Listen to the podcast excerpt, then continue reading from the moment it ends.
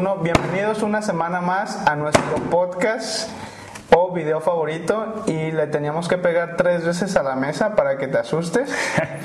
Su podcast preferido de emprendimiento, donde hoy vamos a un tema un poquito diferente, un poco un tema de motivación.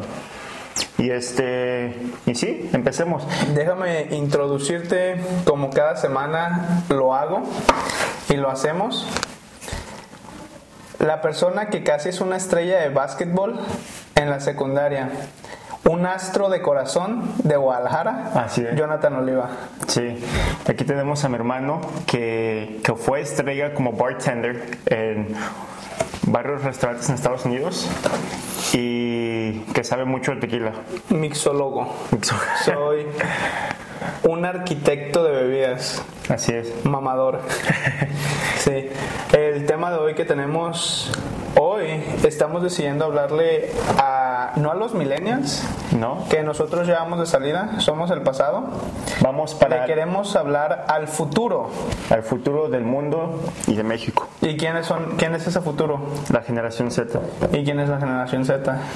Pues muchas, muchas páginas lo clasifican a diferentes edades, pero creo que es como de del 2000 o 1999 para arriba, Para las personas que nacieron. Pero ah, es que nunca se ponen de acuerdo, siempre tienen diferentes... Es dependiendo, dependiendo el source, la fuente, es, o el au- autor, va a ser quién es millennial, quién es Z. Porque en algunos me consideran a mí que nací en el 98 como generación Z y en otros me consideran... ¿Qué te consideras tú? ¿Mande? ¿Qué te consideras tú? Yo... Pues siento que soy más millennial que Z. ¿Por qué? ¿Mande? ¿Por qué? Porque nací en el 98. ¿Y qué tiene? Pues millennial es como que es, eres de los miles. ¿Eres de los miles? O sea, que quieres ser, quieres ser de los miles. No, Creo que, creo que la generación Z también tiene otro nombre, más un poquito Es- más trendy que es este- pega, que pega más. ¿Cuál? Ahora se me va el nombre. Ni idea. No, no, la verdad, eh, ahí sí no te tengo el dato, no, no te lo investigué. Sí. Pero sí, estamos decidiendo hablarle a las generaciones que vienen abajo de los millennials, porque ustedes son el futuro.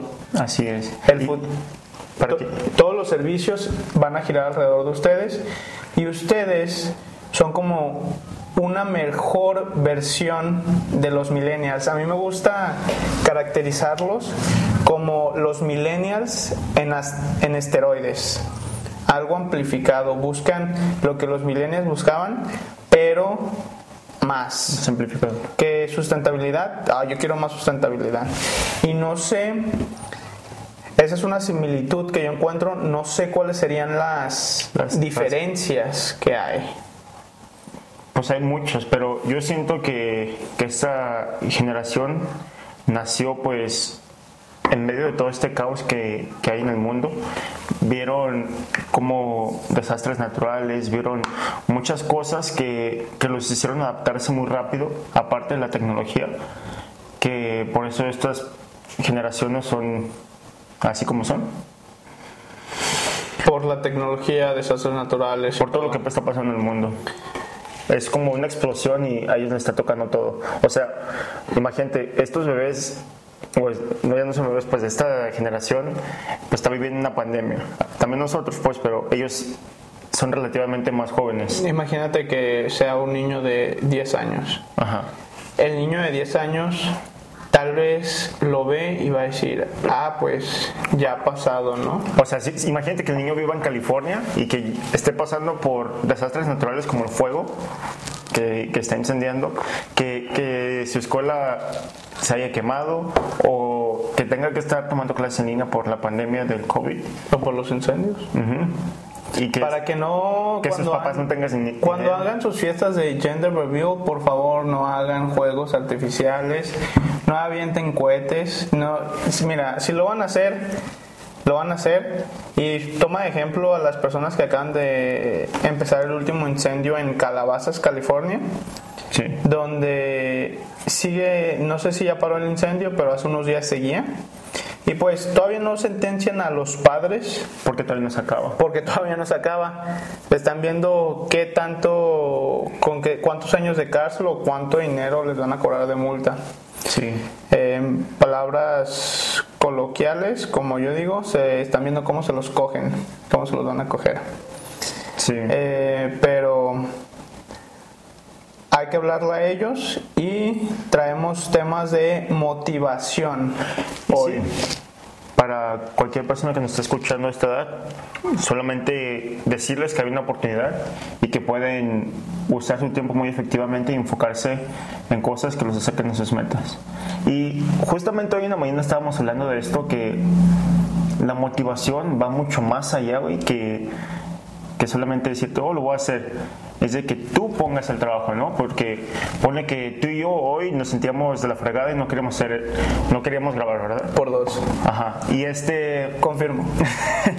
y te pones a pensar, no, pues yo, mis cosas me, me están acercando para mis metas y yo tengo que poner un empujón extra para poder llegar ahí, ¿no? Sí. Así que no importa qué tan cansado lo hagas o cómo lo hagas, pero lo importante es que lo hagas y compartas lo que tú sabes y Sí. puedas impactar las, las vidas de las demás, ¿no? Pero ahora, ¿qué le dices al niño, al muchacho de 16 años, 14? Eh, relativamente, relativamente su vida, bueno, sí, relativamente su vida es corta, ¿no? Y tú dices, comparte lo que sabes. Pero pues a los 14, 16 años, ¿qué sabía Jonathan Oliva? No es de que, que yo sabía, pero qué es lo que yo quería alcanzar, ¿no? Y po- imagínate que si el Jonathan de ahorita le hubiera decido, dicho a Jonathan de 16 años lo que quería hacer desde pequeño, güey, siento que ahorita estaría en un lugar diferente. Totalmente. Porque, También, sí.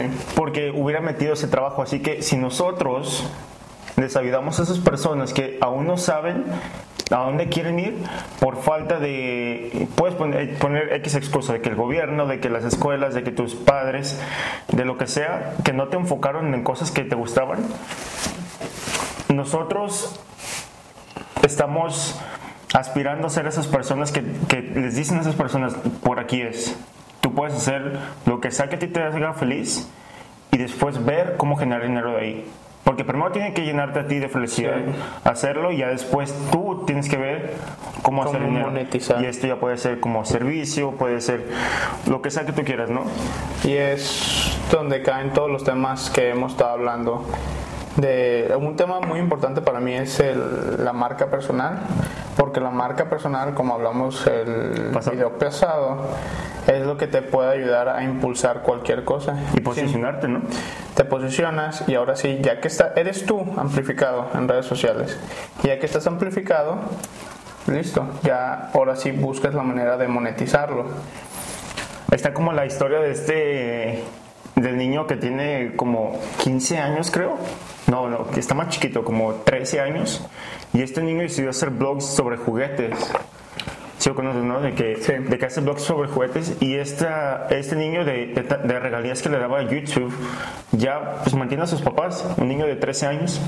Y esto es la, la fuerza que hay en las redes sociales, ¿no? De, de lo que tú puedes... Bueno, YouTube no es una red social, pues, pero se No. considera como más una red como de Streaming.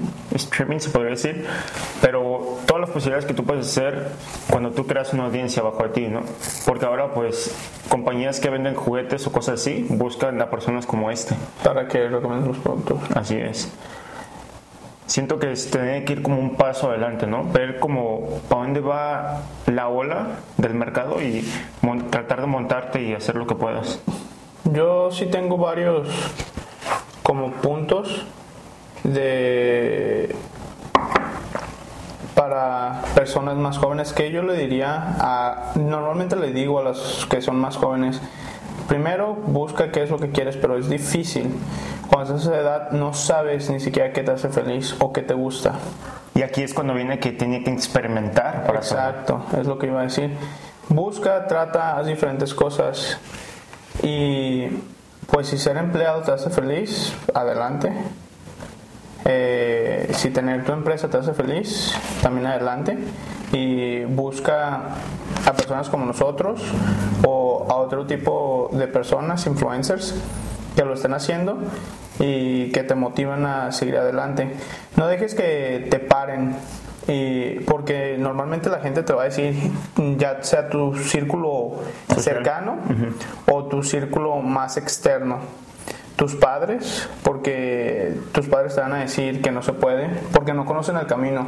Y como no conocen ese camino, es desconocido para ellos, pues no saben cómo le vas a hacer para estar a llegar a donde tú quieres llegar. Así que, y eso es muy difícil cuando tus mismos padres no comprenden lo que tú quieres hacer para seguir adelante. Y más cuando estás más chico, más cuando tienes 14, 16, 18 años, sigues en la prepa. Yo sí quisiera contar un poquito de mi, de mi historia. De posiblemente, no sé si mi historia podría motivar a un joven. Sigo siendo joven, pero un joven más joven que yo. Pero todo se remonta a primaria, secundaria. De la forma que tienes para 25, 25. 25. Y todo se remonta a conseguir dinero, porque el dinero es importante. Eh, si no tienes dinero, no puedes salir. Si no puedes salir, no haces lo que te gusta, no haces tus hobbies, bla, bla, bla. ¿no? Así que el dinero tiene una importancia grande en nuestra vida. No es el único recurso que te da la felicidad, pero te ayuda a conseguir la libertad. Pero bueno, se remonta cuando tenía, estaba en primaria, secundaria, cómo conseguía el dinero. Eh, lavaba el carro de mi papá, no sé si te acuerdas. Sí. Que mi papá le gustaba tener los carros limpios, así que siempre nos levantaba si salíamos o cualquier cosa a las 8, 6, 7 de la mañana, iba y nos tocaba la puerta a, golpes para que nos despertáramos a lavar los carros. Y ya a veces era de que iba creciendo y si quieres aprender a manejar, pues lava el carro y te enseña a manejar. Así que cada semana era Víctor lavaba el carro para que lo enseñaran a manejar. Ya después de eso empecé a vender celulares en la preparatoria vendía, los vendía, los, me los, alguien nos pasaba y los vendía. Y después empecé a vender dulces dentro de la escuela. Vendía dulces y a, veces traía, pues los dulces, vendía, vendía dulces y así. ¿Y te pedo con la escuela? Ay, no, sí, un pedo me quisieron a mí expulsar, ¿no? Sí, me consejo educativo, algo así, en el CETI Colomos. Así que saludos al CETI Colomos o a alguien del CETI que nos está escuchando eh, de Guadalajara. Me quería empezar primero con mi mochilita y no y después dije no vamos un paso más grande ahora una hielera vámonos por bolis papas y papas magis las preparaba así y me vieron los de seguridad y no, que no, no se puede. Y ya me mandaron al consejo educativo con el director, que no lo siguiera haciendo y bla, bla. Y ya pues eso me desmotivó a cambiar de, ¿cómo se llama? Rubro. cambiar de, otra vez regresar a la, a, a la mochila con dulces. Me quise poner afuera a vender papas y otros compañeros más grandes me ganaron la idea y se apropiaron del mercado, así que de todos los clientes. Y si hubo una desmotivación muy grande, eh, yo me desesperaba, me da impotencia que no podía hacerlo, no podía lograrlo. Me acuerdo haberle hablado a mi mamá llorando de que no, no, no se pudo porque ese día no me pudo prestar la camioneta para poder cargar para mm, poder cargar lo que los dulces y las papas y no me pude poner antes que ellos. Sí. Pero a lo mejor si me hubiera puesto antes que ellos, tal vez de todas maneras ellos tenían como más estructura en el puesto. Sí. Y ya después de eso, renté un brinco, compré un brincolín con un amigo, Gustavo Miguel. Saludos a Gustavo Miguel si está escuchando esto. Y compramos un brincolín, hicimos publicidad en aquel entonces lo que sabíamos, anuncios en paredes y así, lo cual pues pudo haber estado mejor si hubiera sabido hacer mercadotecnia digital como lo sé ahorita. Eh, lo rentamos con familia y así y ya pues vendimos el brincolín. Sí. Después de eso nos vamos a Estados Unidos y empiezo a trabajar de salariado. Trabajo en una farmacia y quiero conseguir más dinero. Renuncio, me voy a un mercado orgánico y me despiden. Y me despiden, ¿por qué crees? Sí, me acuerdo que era porque estabas trabajando más duro que los demás, ¿no? Pues es que yo no quería estar en el mismo puesto, güey. Yo no quería estar, eh, mi puesto era em- embolsador, Sí. embolsador, cerillito. Sí. Y estaba de cerillito y yo me movía, güey. Me movía de que, no, yo quiero mover las frutas, yo quiero estar haciendo esto, quiero ayudar. Y unos, unos compañeros, me acuerdo que estaban chaparritos, decían, oye, ¿por qué Víctor está haciendo esto si él es más nuevo que nosotros? Y no, pues me regañaban, una, me ponían una advertencia, sí, me ponían una advertencia. Y yo acá enojado de que Nel, que la madre, y yo quejándome de que... Se van a podrir las pinches frutas. Sí. Y pues ya me, me dan tres advertencias, a los tres meses me despiden. Y estaba. Había estado hablando con una persona de un restaurante. La dueña se llama Verónica, con la señora Vero. Que saludos a la señora Vero también, si está escuchando esto. Tiene un restaurante ahí en Marine County. En San Rafael. San Rafael. No, no está en San Rafael, está en Larkspur Landing. Pero por y ahí, pues ahí ya empecé a trabajar ahí en el Guarache Loco de cajero. Muy poca experiencia en restaurantes anteriormente. Había trabajado en el pollo, pollo loco, no pollo Pepe aquí en México, era el salsero del pollo Pepe. A mis 16, 18 años, ah, pero bueno, otra historia. Y continúo ahí trabajando y muy bien, me la pasaba muy bien. Eh, aprendí muchas cosas de restaurantes y me voy a un restaurante que está enfrente, que se llama Farm Shop, un poquito más, Más de caché y elegante según esto, ¿no? Y le digo a un cocinero que apenas lo acaban de ascender a su chef. Es como el eh, ayudante del chef. Sí. eh, y le digo, oye, que, que allá para mesero. Y me dice, no, es que para está, está allá, está difícil y que tienes que saber un chingo de vinos y me la pelan. Voy a, voy a aprender de vinos y me voy, voy a la entrevista y me contrata el gerente Estefano. Saludos a Estefano también. Sí. Ah, y saludos a Pedro Yulip, que fue el, el sous chef que me dijo eso. Empiezo de garrotero, buzzer, para los que ven esto en, en Estados Unidos, que es la mayoría. Sí. Eh, empiezo así a aprender, aprender, aprender.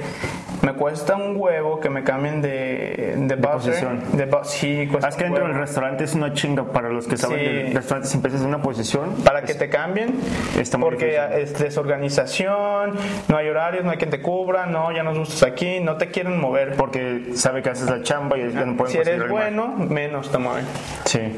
Así que pretendes ser malo para después cambiar. no pero también no, No, te pero- mueven No, pues pues tenía amigos, una estrategia porque, bueno, ahora te cuento la estrategia. Me muevo a corredor de comida, me aprendo el menú mejor que todos los demás meseros y para ese entonces cuando yo entré al restaurante todavía no hablaba bien el inglés, lo balbuceaba, se me traban mucho las letras, las palabras, no sabía los ingredientes Esto de la fue en cocina. 2017, ¿no? 2017 y empezaba a balbucear y la chingada. Y pues eventualmente aprendí bien de comida. La remola, ¿cómo se dice la remolacha? ¿Cómo se dicen las hierbas? Los, los términos de la cocina, el, el huevo, bla, bla, bla, cómo iban los platillos. Sí. Agarraba notas, güey, eh, libros enteros de notas. Pues me acuerdo que un día me dijiste que, que hacían como a las 4 estaban en el restaurante y hacían como entrenamiento de todos en el restaurante y que preguntaban cosas y que tú sabías cosas más que los meseros en sí, Sí, ¿no? sí, sí, más que los meseros. Y le digo, yo quiero mesero, yo quiero mesero, yo quiero mesero. Y no me ponían, y no me ponían, y no me ponían. Eventualmente me ponen, Porque estás hablando de que es significativamente pues más dinero de, sí, de sí, el doble, el doble de dinero que hacía, me iba a ganar el doble. Eventualmente me ponen un respiro, la cago muchas veces, muchas. Bebidas mal, comida mal, tirar eh, bebidas encima de clientes, pum, pum, pum, güey. eh, ¿No, único, ¿No le pegaste a un bebé? Sí. no más. El bebé me pegó a mí. No, estaba cargando una charola y un niño pasó corriendo y se, estre- se estre- estrelló la cabeza con la charola. Y ¡puf! se cayó al suelo. Sí. El, el niño está bien. Creo que no va a tener un trauma psicológico. Saludos al niño que tiene trauma psicológico. Si estás viendo esto. Eh, y ya me ponen de mesero y me hago uno de los mejores meseros del restaurante. Sí. Lo, lo digo así porque es tanto así que me ofrecen la posición de ser el entrenador de meseros. Sí. Y yo no la tomo, pues imagínate, iba a la escuela, iba a tener que ir, me iban a pagar un poquito más, pero iba a tener que de- dedicarme a ellos y la verdad no me gusta dedicar el tiempo a las personas que no creo que veían un valor en lo que yo hacía. Así que fue perseverancia. Sí. Es lo que no importa, me pusieron obstáculos, obstáculos, obstáculos y en todo este en todo este camino hubo más obstáculos. Yo iba a la escuela tiempo completo y, Trabajabas y tiempo tra- completo. y trabajaba tiempo completo, 40 horas a la Y, y no- semana. y- y aparte, te graduaste de tu universidad con honores. Sí, pues sí. Eh, pero pues ahí todavía falta un- otro cachito, porque ahí me voy a otro restaurante, otro pedo, bla, bla, bla. Y después de ahí, ¿cómo entraste a marketing? A marketing por, por la escuela. Siempre quise estudiar marketing por lo mismo que yo sabía que quería un negocio. Y según yo, la comunicación, la mercadotecnia, si tienes el mejor servicio, no lo puedes vender. Así que si yo lo quería hacer, tenía que saber marketing, marketing Digital. mercadotecnia. No sabía que no sabía que existía lo digital cuando empecé a estudiar mercadotecnia, no sabía. Y no te dicen en la escuela, una clase que tomé mercadotecnia digital en San Francisco State es un curso, lo llamaría como un curso pre pre pre Pues sí, ya lo tomé introductorio. y sí. Sí, es introductorio. Te enseñan cosas básicas, ni siquiera nos enseñaron a usar Facebook Ads. No. Nomás era el botón de promote y listo, se chingó. Que sí, que, que a veces esa no es la mejor manera. Que No, porque no puedes segmentar bien. Exacto. Así que la mejor manera para los que están escuchando es meterte a Facebook Manager y desde adentro, primero Google cómo es un Facebook Manager, investiga todo esto y de ahí vas segmentando más. Para todo esto, ¿qué fue lo que aprendiste o qué es lo que- el mensaje que quieres dejar? Que la perseverancia importa. Y a lo mejor lo que estás haciendo ahorita no es lo que quieres hacer, pero ten una visión y está trabajando, ponte a trabajar para esa visión, poquito a poquito, poquito. Puede haber mil y un circun- circunstancias de por qué no puedes hacerlo, pero no digas es que. Quita esa palabra de tu vocabulario, es que qué. Los que dicen es que se ponen excusas en vez de dar pone soluciones. excusas. Los líderes buscamos soluciones, no problemas. Así es. Así que ponte a buscar las soluciones, no digas es que. Y aquí es cuando ya viene que, que si tú quieres hacer tus metas o cumplirlas, que la accountability o, tiene que estar en ti. O sea, que tienes que dejar de, de culpar todas estas cosas que pasan en tu entorno a los demás. Porque Sí. siento que esto es no solamente es como que tu autoestima está roto, ¿no? Porque tú tratas de culpar tus problemas a otras personas y, pues no está bien porque tú dices, no, pues me pasó esto y dices, ah, es tu culpa por, por no escuchar o algo así. Pero en verdad, si ponemos toda esta accountability en nosotros, güey, demasiado nuestra vida. Por ejemplo, te voy a poner, si, si ahorita vamos caminando y, y, me, me machuco un carro y digo, no, pues fue mi culpa por pendejo por salirme hasta ahora. O sea, todo esto ya, ya viene que si tú te pones, te echas la culpa a ti en vez de los demás, creo que tu vida cambiaría demasiado porque en verdad te darías cuenta que estás haciendo bien y que estás haciendo mal. Que, este, que en verdad te enfoques tu tiempo en cosas que sean beneficiosas para ti, ¿no? Y que, que la motivación, pues, en sí vale madres, pues te motivas tú haciendo las cosas que amas y si no las haces, pues obviamente vas a estar desmotivado. O cuando tú encuentras esa razón, a base de experimentando, a base de buscando qué te hace feliz, entonces tú vas a tener un drive dentro de ti que, vas a- que nunca vas a querer parar. Ya ponemos el ejemplo de, de pues a mí es, es un trayecto un poco diferente, pero similar al tuyo. Yo em- empiezo que trabajaba aquí de- en México como volantero que re- repartía volantes. Después, esto fue a los 15 años que repartía volantes eh, aquí en, en Plaza Patria. Saludos a los de Plaza Patria que están escuchando. Después de esto, eh, trabajaba en las nieves repartiendo volantes. No sé qué tenía con los volantes yo que, que los atraía. Pero desde que nos fuimos a Estados Unidos y tenía 16 años. Y como todas las personas que están escuchando a lo mejor no saben, que este, que y yo teníamos que sacar a nuestra familia adelante. Sí. Y, este, y esto es a, a base de que nuestro padre murió cuando teníamos 16 años. Bueno, yo tenía 16 años. Mm, ¿Tenías 16? Tenía 16. ¿Cuántos años tenía yo? Pues yo qué sé. 16, 17, 18, 19, 19 años. 19 años. Así que esto nos hizo un drive, pero cabrón, de que teníamos que sacar adelante nuestra familia, güey. Y de que yo estaba en mi primer semestre de prepa, yo recuerdo esto. Verga. Y de que yo decía, verga, ¿qué, ¿qué voy a hacer para sacar dinero? O sea, porque yo veía que necesitaba, que nuestra familia necesitaba dinero. Y, este, y me acuerdo ir a. Lo único que se me, ocurra- ah, se me ocurría en mi mente era ir a restaurantes.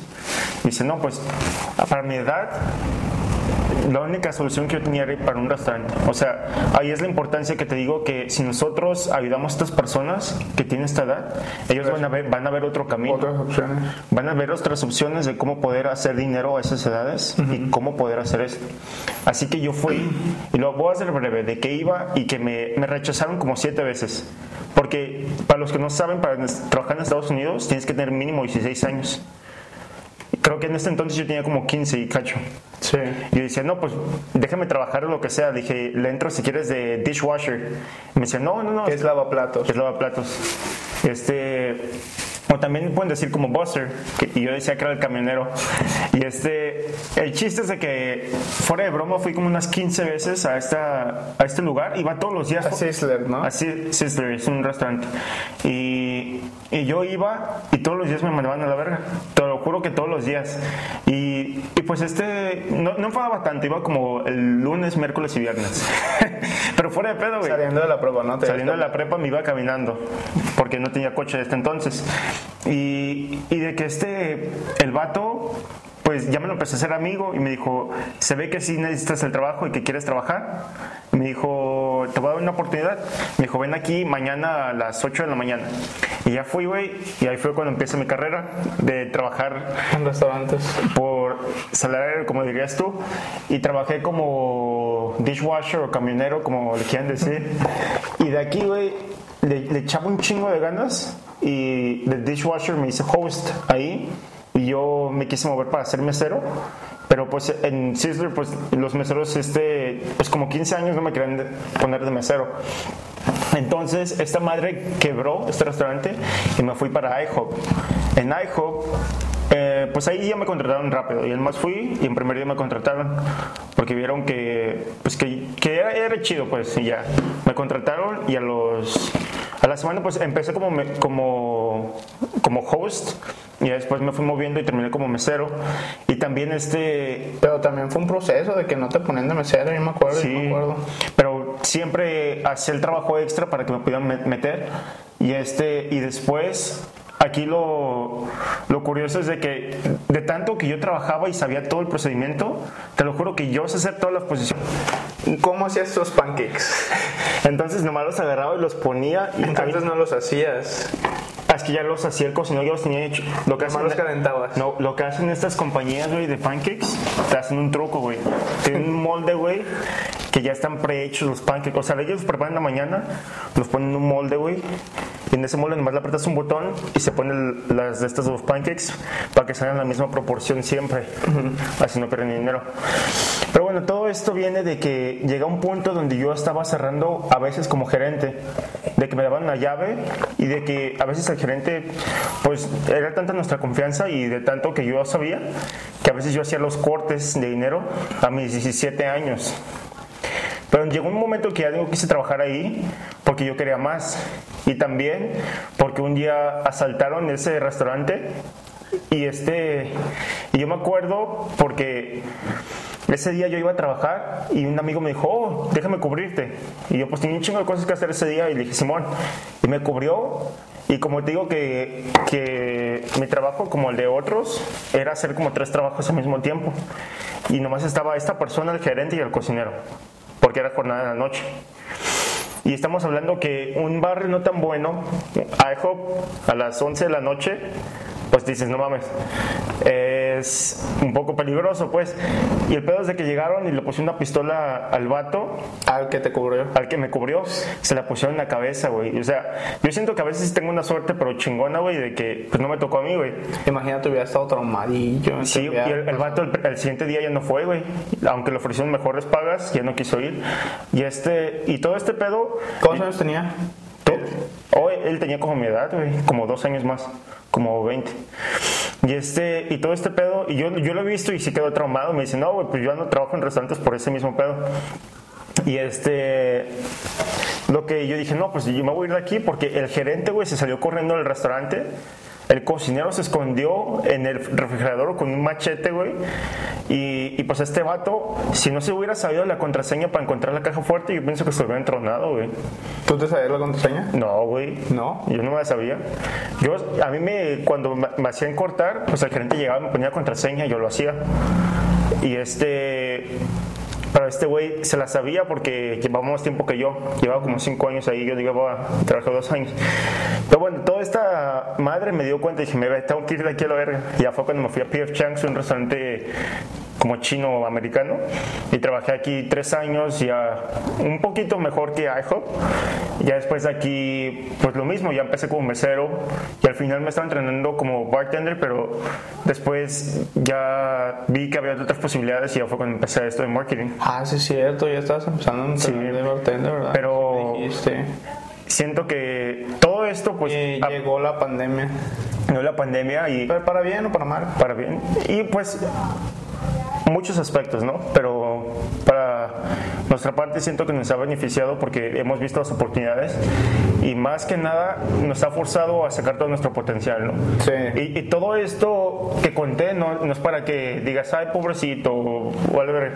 Es lo que nomás es un background un este, de que nos conozcas y que veas que, que sí se puede, ¿no? Que todos pasamos por adversidades y que todo, todo está en la persistencia, en que trabajes duro y que no culpes a los demás, ¿no? Porque nosotros teníamos no, no nomás a, a, este, a nuestro círculo cercano que nos decía que no podíamos, pero también y to todavía no, no comprenden la, las cosas que no dimensionan a lo que se puede llegar y a lo que vamos a llegar. Exacto. Y, y esas personas te, no van a creer en ti, pero lo importante es de que tú creas en ti, ¿no? Sí. Y de que tú te asesores y que busques personas que te impulsen llegar a otro nivel. Sí. Así que la motivación viene dentro de ti y creo que tiene que mucho que ver con las personas que tienes a tu entorno. 80% de este juego es mental. Exacto. Y Te si tu mindset se cae, pues. ¿Qué? Si tu mindset se cae, Sí, si tu mindset se cae, eh, está, muy, está muy feo. Así que mentalízate y va a haber días que amanezcas va con la baja y hay otros días que vas a estar muy arriba. Pero pues siempre, siempre es una montaña rusa de emociones. como dice Garvey, que, que no, no escuches ni cuando estés muy arriba ni cuando estés abajo, que nomás te escuches dentro de ti, ¿no? Sí. Y eso, pues yo lo admiro, güey, porque te quedas pensando, pues, él, él llega a un punto de self-accountability, de que dicen, no escucho ni, ni a mi familia, ni a mi esposa, ni a mi entorno, me dice, yo solamente escucho, me escucho a mí, me escucho a, a lo que yo voy a hacer. Y si yo creo que lo que estoy haciendo es bueno, yo voy a esparcir mi conocimiento, mis valores, para poder ayudar a las personas. Y eso es, eso es importante, lo que, que confíes en tu intuición. Exacto. Porque es algo que la naturaleza nos ha dado, nuestra intuición. Que nos ponemos bien. Ajá, exacto, sabemos. Y si tú de, repente no la escuchas, es cuando te puede ir mal. Así que primero escucha tu intuición y si ten personas a las que valores su opinión y digas, esta persona es cercana a mí, quiere lo mejor para mí también. Y escúchalos y también hazles caso, pero que sean contadas ese tipo de, de personas. Así es. Haz lo que tienes, haz, haz lo que puedas con, Con lo lo que tienes. Así que no digas, no tengo esto, simplemente haz todo lo mejor, lo mejor posible. Y si estás viendo este video, estás escuchando este podcast, es porque tienes acceso a internet. Así que si tienes acceso a internet, ya estás del otro lado. Sí. No es de que, ay, me hace falta dinero. Tienes acceso a... El simple, el simple, perdón que te detenga, pero el simple hecho, no solo internet, el simple hecho de que lo puedas escuchar porque estás pinche vivo. O sea, ahí llegamos a otro punto más cabrón de que si tuviste la oportunidad de, de todas las posibilidades de que tú estuvieras vivo aquí en este momento y que puedas escuchar internet, y si nos ponemos a contar todas las posibilidades que, o toda la pelea que nuestro esperma hizo para llegar aquí, después que naciéramos, Sí, pero ahí ya te metes en otro, ya te metes en otro asunto de que, o sí, también las personas que no tienen de comer en África están vivos. pues sí. Sí, Pero por eso pero vamos a hacer pues- algo para ayudarlos en el futuro. Sí, pero pues es donde está ese argumento de que sí, ellos también están vivos, pero no tienen acceso al internet, se están preocupando por comer, no por, me, me explico, necesidades sí. básicas. Y traigo una cosa que me gusta mucho, que son los cuatro motores que creo que deberías de tener en tu vida Échale. para poder seguir adelante. Primero, necesitas de comedia. En tu equipo de trabajo, en tu familia, en tu círculo cercano, necesitas a alguien que cuente chistes, que sea, O sea, divertido. social. Sí, porque necesitas eso, necesitas reírte, es lo que te impulsa a ir adelante. Necesitas colgarte logros de pequeñas medallas, metas con pequeños logros. Oye, mi meta es sacar mi curso digital para este día y ya que sale, ahora sí te das un regalito, tú te cuelgas una medalla. Sí. Relaciones. Que tengas unas relaciones fuertes y cercanas, si no es con tu familia, con un círculo de amigos que te llene, ya sea mentalmente, física, espiritualmente. Necesitas eso para seguir adelante. Y el último es el legado. Si no tienes una misión de qué es lo que quieres lograr en la vida, no te vas a poder levantar todos los días y decir, ¿sabes qué? Vamos por esto, vamos por esto. Y esta semana, yo tenía una, pero esta semana la seguí trabajando un poquito mejor. Que mi misión es ayudar a todos los latinoamericanos, a la generación Z, a entrar al mercado de Estados Unidos. Que las empresas mexicanas, colombianas, brasileñas, de Uruguay, de Perú, entren al mercado estadounidense. Ayudarlas a cotizar en bolsa. Que lo he hecho yo, no lo he hecho. Por eso lo quiero hacer primero y en ese proceso poderte ayudar porque esto es como estamos fil- estamos grabando nuestra historia Sí. y el proceso que vamos que va a pasar y en lo que vamos a llegar lo cual nunca se ha hecho Sí. no hemos, yo no he visto a alguien que haya documentado desde que va creciendo y que te le diga, ¿sabes qué? La neta, estamos creciendo ahorita. Sí. Así que Sé parte del proceso. sí, ahorita a lo mejor ves tres, cuatro vistas en nuestros videos de YouTube y a lo mejor ya que lleguemos lejos vamos a tener millones. A lo mejor YouTube ya no va a existir, pero vamos a estar en la, plataforma que esté. vamos a estar en la siguiente plataforma. donde esté la atención. Donde esté la a- atención, ahí vamos a estar. Exacto. Ahí nos vas a poder ver.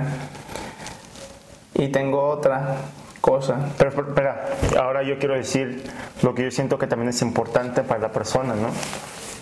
Así como tú, lo que tú lo dijiste, estoy de acuerdo, está, está muy chingón, pero también este, obviamente tener tu, tu misión muy fuerte, eso me encantó porque, uy, si tú sabes a qué audiencia te diriges o para dónde vas, tu vida va a ser mucho más fácil. Y es de que no le vas a hablar solamente al mundo, le vas a hablar a una persona específica. Y de que vas a perder muchas oportunidades de negocio con muchas personas, claro. Por las personas con las que te vas a enfocar, te van a apreciar más y vas a crear un cambio más fuerte, ¿no? Vas a impactar más fuerte, porque muchas personas dicen, no, pues si me enfoco en un nicho, voy a, voy a hacer esto, ya no me voy a enfocar en estas personas y voy a perder dinero. Pero en verdad estás ganando dinero en enfocarte en ellos porque te vas a volver el líder del mercado, ¿no? Sí. Así que ellos, cuando sea cualquier latino que se quiere hacer, que se quiere ir a Estados Unidos, te van a buscar a ti. Así que por eso... Y que nadie lo está haciendo. Exacto, así que... Se está llevando a las compañías mexicanas, ni Carlos Slim lo está haciendo. Así es. Así que esa es la importancia de la misión. Ahora, yo digo que si quieres ser una mejor persona, quieres hacer tus metas, que es importante que tengas, como tú y yo lo sabemos, un mentor que ya llegó a donde queremos estar o que por lo menos está en un lugar más alto que nosotros aspiramos a ser. Este, pues en mi ejemplo yo tengo a Gary Vee, a, a, Card, a Grant Cardone, no sé, a muchos personas, a Elon Musk, a Muñoz, ¿verdad? En, después tenemos a un experto, ¿no?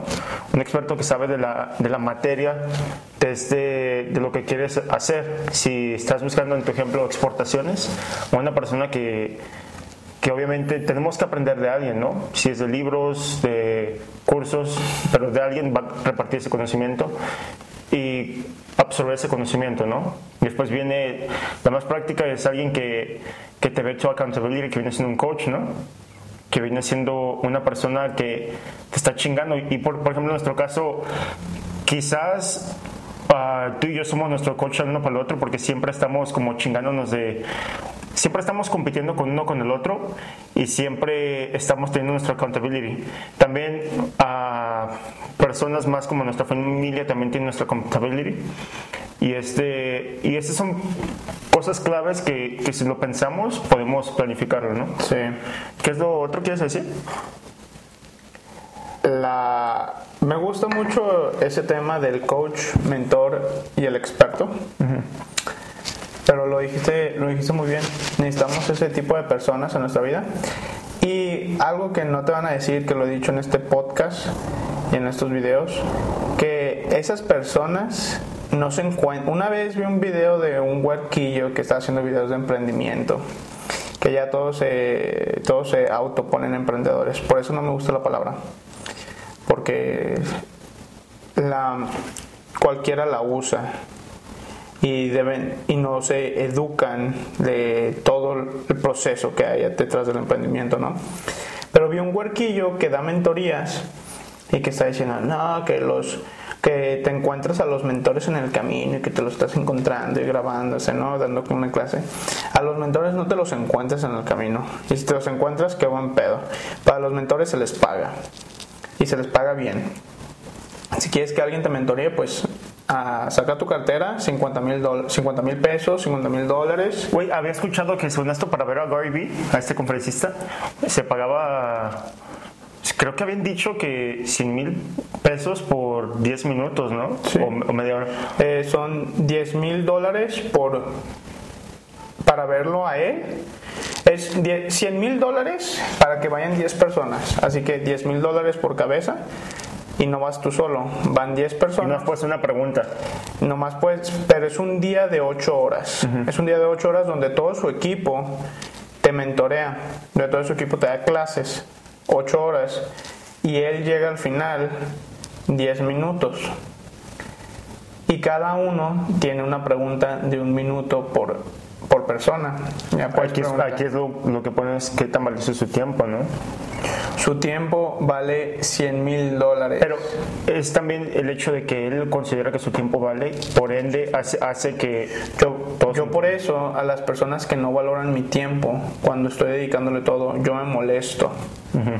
Me molesto cuando las personas no valoran mi tiempo, porque para mí mi tiempo vale mucho. Sí. Y si estoy dedicando mi tiempo a algo, es porque eso es mi prioridad en ese momento. Vamos Sí. por lo último que tengo por decir. Sale, dale. The Black Panther. Mamba. Oh, La mamba negra. antes de todo, de que entremos a esto, suscríbanse a nuestro canal de YouTube, al de mi hermano y al mío, y también búsquenos en Spotify o cualquier red donde ven sus podcasts o lo que sea que vean. Spotify Resiliente. Sí. YouTube Víctor Iván Oliva.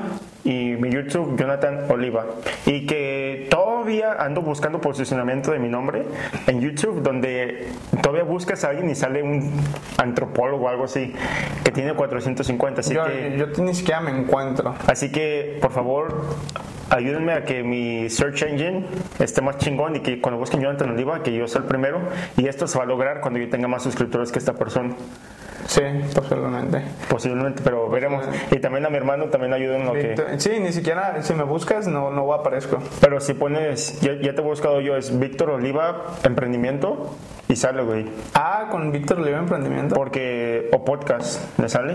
Ajá. Sal- ¿Por qué saldrá así? Porque ponemos muchos de esos que dicen podcast, podcast, podcast en nuestro nombre. Ah, mira qué pendejada. Así que un truquillo para los que están haciendo esto de que, En la descripción, ¿dónde pongo sí, güey, podcast? tú, el Search Engine Optimization es una cosa muy bonita. Y este, entre más tú pongas algo, más va a salir en Pero en la descripción lo pondré. Sí, güey, yo, yo por eso pongo a lo pendejo mi nombre. Digo, Jonathan, no digo Jonathan, no digo. Porque quiero que cuando alguien ponga John, que sea el primero que salga, güey. John. Sí, güey. ¿Por qué no te pusiste como John Oliva? Eventualmente lo voy, a hacer, lo voy a hacer, a ver. Porque es más fácil de encontrar, ¿verdad? John Oliva. Sí. John. Chido. Pero ponerlo con. No, no me gusta con H. No, bueno. Sí. Con me gusta. Jon. ¿Cómo me pueden mandar? Jon Oliva. Pero. Como los Jonas Brothers. Así, ah, de hecho, nosotros nos autorreclamamos los Jonas Brothers. Sí, vamos a llegar un día donde estemos Que les vamos, con a, ellos. les vamos a competir porque Iván, mi, mi segundo nombre es Iván, y significa John. John en otro idioma. Así que John y John, y somos hermanos, somos The Jonas Brothers. Sí, ellos más porque empiezan con J, ¿no? O Ni idea. porque uno se llama Joe, Nick. ¿Sabe cómo? ¿Saben? Sí, es cierto, ¿no? ¿Por qué se llaman los Jonas Brothers? No, no sé. Pero bueno, entra de esto de Black Mamba, La The Black Mamba, que viene siendo Kobe Bryant, ¿no? que viene siendo una serpiente. Oh, pero, pero, pero Kobe Bryant estaba bautizado así. Sí, güey. no, él se autorreclamó, pero estuve viendo por qué se autorreclamó The Black Mamba. Y no tiene nada Porque, que ver una, con el- porque era una bestia, güey. No, no tiene nada que ver con el básquetbol. Tiene. En el 2003, él asalta, assault en inglés, no sé cómo se traduce, sexualmente a una mujer de 19 ¿Él? años. Sí, O sea, él, Sí. él asaltó. Eh, sexualmente, assault- eh, sexually assaulted Ajá. a una muchacha de 19 años. Y después se vino para se vino todo, se desenvolvió y estuvo yendo a corte. Y le dio el bajón, cayó y le daba el bajón, ¿no? Y lo que hizo fue que estaba viendo una película de Kill Bill y vio que uno, como uno de los villanos, mató a otro con una mamba negra. Se puso a investigar la bamba negra y veía que la bamba negra tiene habilidades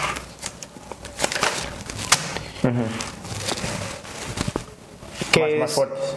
Que es rápida, nerviosa, letal, venenosa y cuando se le amenaza altamente agresiva. Kobe Bryant dice, yo soy esto. Se desprende del personaje de Kobe Bryant y es la bamba negra. Lo usa para escudarse de los problemas que estaba teniendo legalmente y se concentra en ser la bamba negra. Peligrosa, nerviosa, letal y altamente agresiva.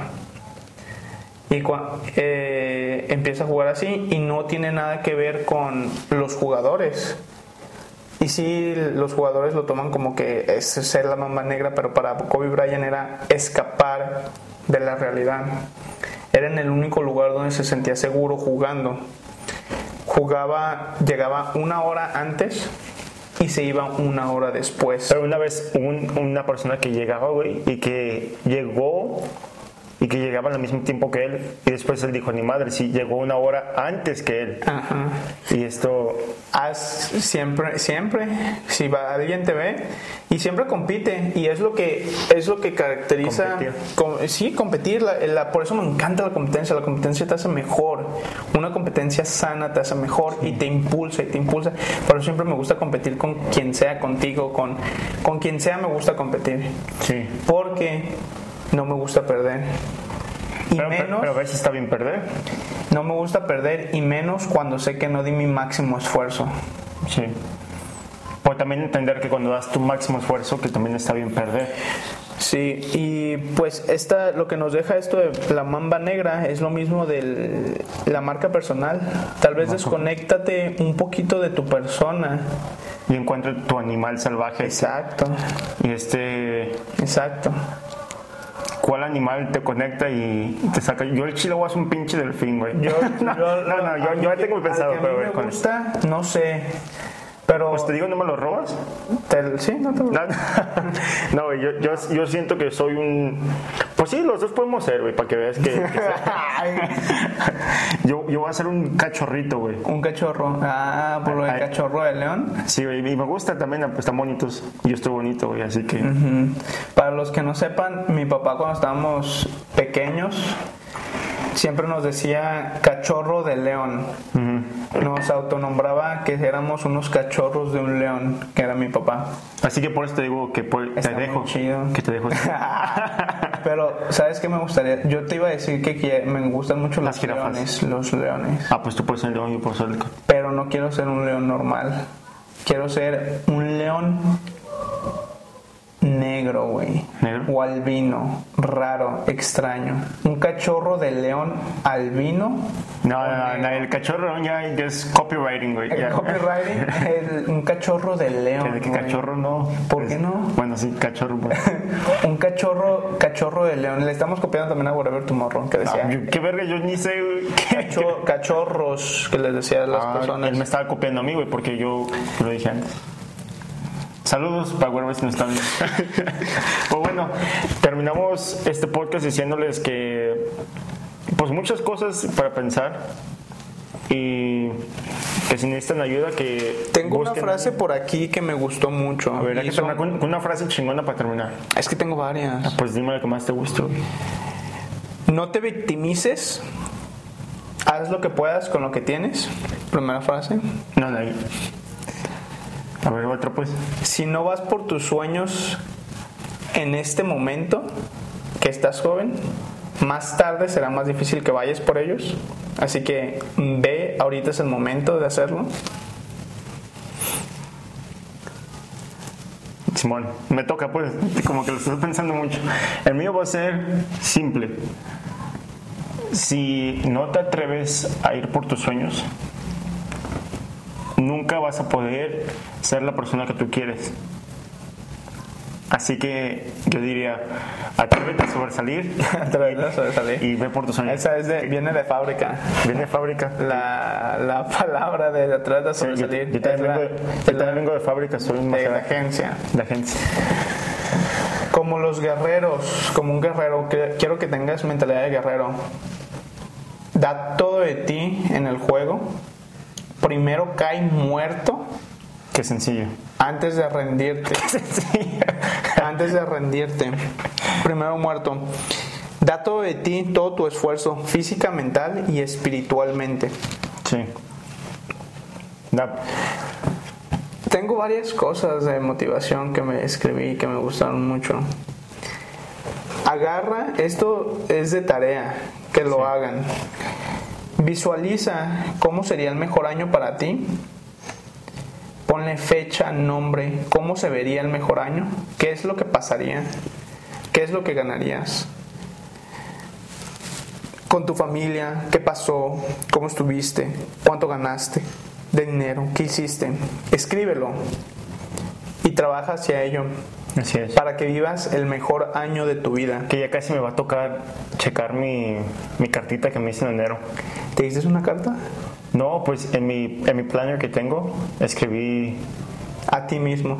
Pues sí, sí, este año es el primer año que lo empiezo, Está bueno. De que me escribí una carta, güey, y ¿Te acuerdas que pusiste en la carta? sí, güey, pero no voy a decir porque esto es ex- exclusivo para... Para Jonathan para- Noriega. No, para un premium. Para un video premium. Sí, pero... Pero pues sí, hagan su carta, como dice mi hermano. Está muy buena esa que tú hiciste, esa, hacerte una carta, una carta. Pero bueno, Y la última, ya ahora sí para despedirnos. dale, dale. Cuando alguien te da algo, te lo regala, no le das la misma importancia que le darías si tú lo compraste, si tú te lo ganaste. No lo saboreas igual. Si alguien te regalara un celular, no, no lo apreciarías tanto como si tú te lo compraras. Creo que este es un tema de... Lo había escuchado. No, no sé Sí. cuál es el nombre que le ponen, pero sí lo he escuchado. Así que ten eso en cuenta y agradece a todos Los que tienen un celular. los que te dieron un celular. Comida. Comida, agradece a todos y sé más amable, sé más agradecido con cualquier persona. Y agradece a tus padres. Que tus padres, quieras o no, te han ayudado A sembrar todos tus... a estar donde estás en este momento. Así que No, si estás viendo esto, gracias mamá, María de Jesús, que nunca vas a salir en la cámara porque odias las cámaras y cuando salgas, quién sabe si lo vayas a hacer. Pero saludos a María de Jesús y si alguien tiene, alguien ve este video, mándaselo a mi mamá. Ahí está en Instagram como María de Jesús, algo así. Está en privado, pero creo, no sé si le puedes mandar. Vayan a seguirla. Ahí va a tener muchos seguidores. Sí. Y ya, sería hasta Hasta aquí el podcast número... video del día de hoy, número 8. Como siempre digo, Vámonos. más que muchos, no, ¿cómo era? Que hemos, eh, hemos hecho podcast, Más que... hemos, hemos perdurado más que mucho y menos que, ¿Qué más? que muchos. No, pero vamos, podcast número 8. Motivación es el tema de este podcast y nos vemos la siguiente semana. Así que síguenos para más. Nos vemos. Arrivederci, chao, chao. Posa para nuestra. ¿El thumbnail? ¿Cómo está?